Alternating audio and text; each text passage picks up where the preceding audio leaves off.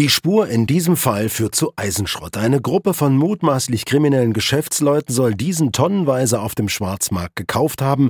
Anschließend verkauften sie ihn an italienische Gießereien als angeblich aufbereitetes Altmetall. Aber genau das soll es nicht gewesen sein, weiß Massimiliano Cosano von den Carabinieri. Er und seine Fahnder waren den dubiosen Schrottgeschäften in der Operation Black Steel, also schwarzer Stahl, auf die Spur gekommen.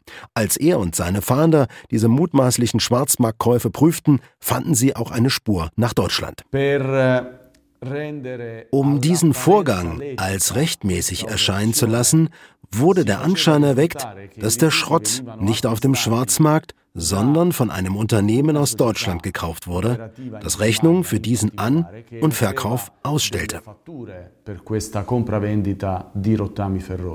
Die Gewinne aus diesen mutmaßlichen kriminellen Geschäften sollen dann über ein weit verzweigtes europäisches Firmenkonstrukt auf Konten bei drei Banken im Großraum München geschleust worden sein. Rund 70 Millionen Euro dieser Gelder sollen dann Stück für Stück in Bar von den Beschuldigten abgehoben und nach Italien gebracht worden sein. Dort verliert sich die Spur des Geldes. Laut Fahndern handelte es sich um den größten Fall von Geldwäsche im Zusammenhang mit Barabhebungen in Deutschland. Warum gerade Deutschland? Das weiß Cusano auch. Die Antwort wurde von einem der Verdächtigen selbst gegeben. Deutschland wurde gewählt, weil es die Abhebung großer Geldsummen erlaubt, ohne die Beschränkungen, die in anderen Ländern gelten In Deutschland war das Bundeskriminalamt dem Fall zum gleichen Zeitpunkt auf die Spur gekommen. Bei der Auswertung der Steuerleaks zu den sogenannten Paradise Papers fand das BKA eine Briefkastenfirma auf Malta. Von ihr führte eine Spur zu dem Netzwerk in München, über das die 70 Millionen Euro in Bar offenbar in Italien wieder verschwanden.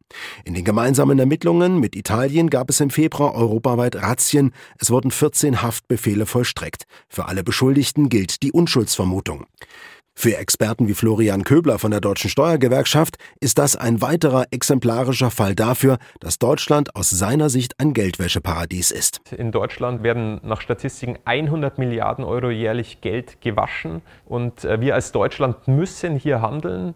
Und es ist schon ein Stück weit spektakulär, dass andere europäische Länder, über die wir sonst gerne mal spotten, viel, viel weiter sind als wir. Er fordert daher eine Bargeldobergrenze von 1000 Euro beim Bezahlen. Zudem müsse aus seiner Sicht auch über eine Grenze bei Barabhebungen nachgedacht werden. Das lehnt der parlamentarische Staatssekretär im Bundesfinanzministerium Florian Tonka ab. Nein, wir sehen keinen Grund. Es gibt kein Bargeldbesitzverbot und auch keine, keine Obergrenze für Bargeldbesitz.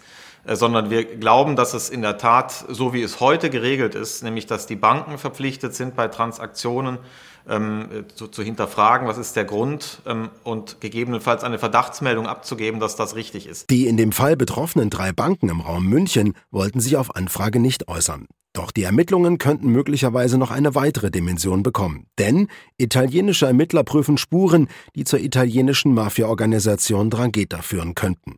Dabei geht es um die Frage, ob auch die Drangheta über das im Verdacht stehende Firmennetzwerk Gelder aus kriminellen Geschäften gewaschen haben könnte.